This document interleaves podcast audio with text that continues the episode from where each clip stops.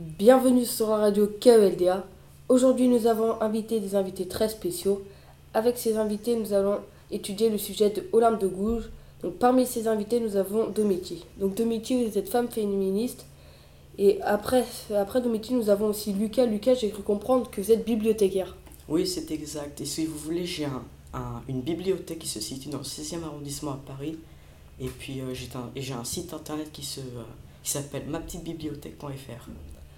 D'accord, donc euh, si vous êtes intéressé, vous pouvez aller voir euh, son site internet. Donc après, nous avons Alan. Alan, que faites-vous dans la vie? Je suis historien. Historien. Donc, et ensuite, nous avons Ewen. Donc, Ewen, euh, que faites-vous dans la vie? Moi, je suis homme politique. D'accord. Donc, chacun, je vais vous poser différentes questions. Donc, on va commencer par Alan. Donc, Alan, vous êtes l'historien. Donc, on va commencer par vous. Donc, alors, rapide biographie de ce personnage, s'il vous plaît, Alan. Alors, elle est née le 7 mai 1748 à Montauban, dans le sud de la France. Elle est issue d'une famille bourgeoise. Elle se mariera très tôt, à 17 ans. Elle aura un enfant peu de temps après. Peu de temps après, elle deviendra veuve. Elle partira de Montauban pour habiter à Paris. En 1793, elle se fera guillotiner car elle aura publié un placard, en bref une affiche contre Robespierre. Merci Alan. Donc Alan, j'aurais une autre question pour vous. Donc alors, en quoi ce personnage est historique? Alors, elle a côtoyé les, hommes des Lumières. Elle a défendu les droits, et les, droits et les droits de la femme. Elle a aussi lutté contre l'esclavage des nègres et elle a écrit la Déclaration des droits de la, femme. Donc, merci beaucoup pour euh, ces questions. Donc on va passer à Domiti. Donc Domiti, quel a été son combat pour les droits des femmes? Elle a écrit la Déclaration des droits des femmes en s'inspirant de celui des hommes.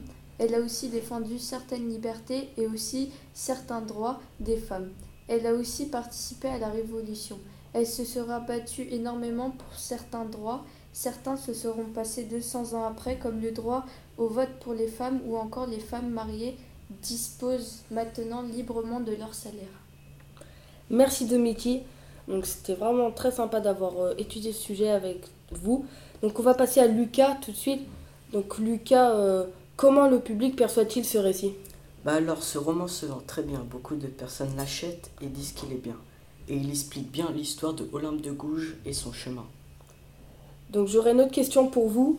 Ce roman a été écrit par qui et il nous raconte quoi?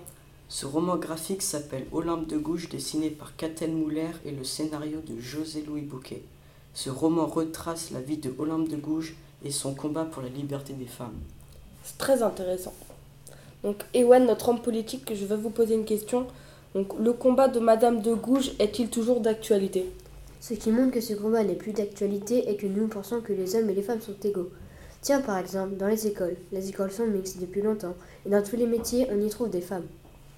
Domiti, euh, Jérôme, vous avez quelque chose à dire?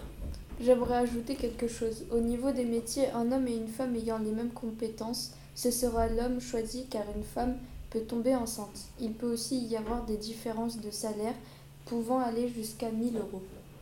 Donc, merci Domitive, donc vous êtes la femme euh, féministe.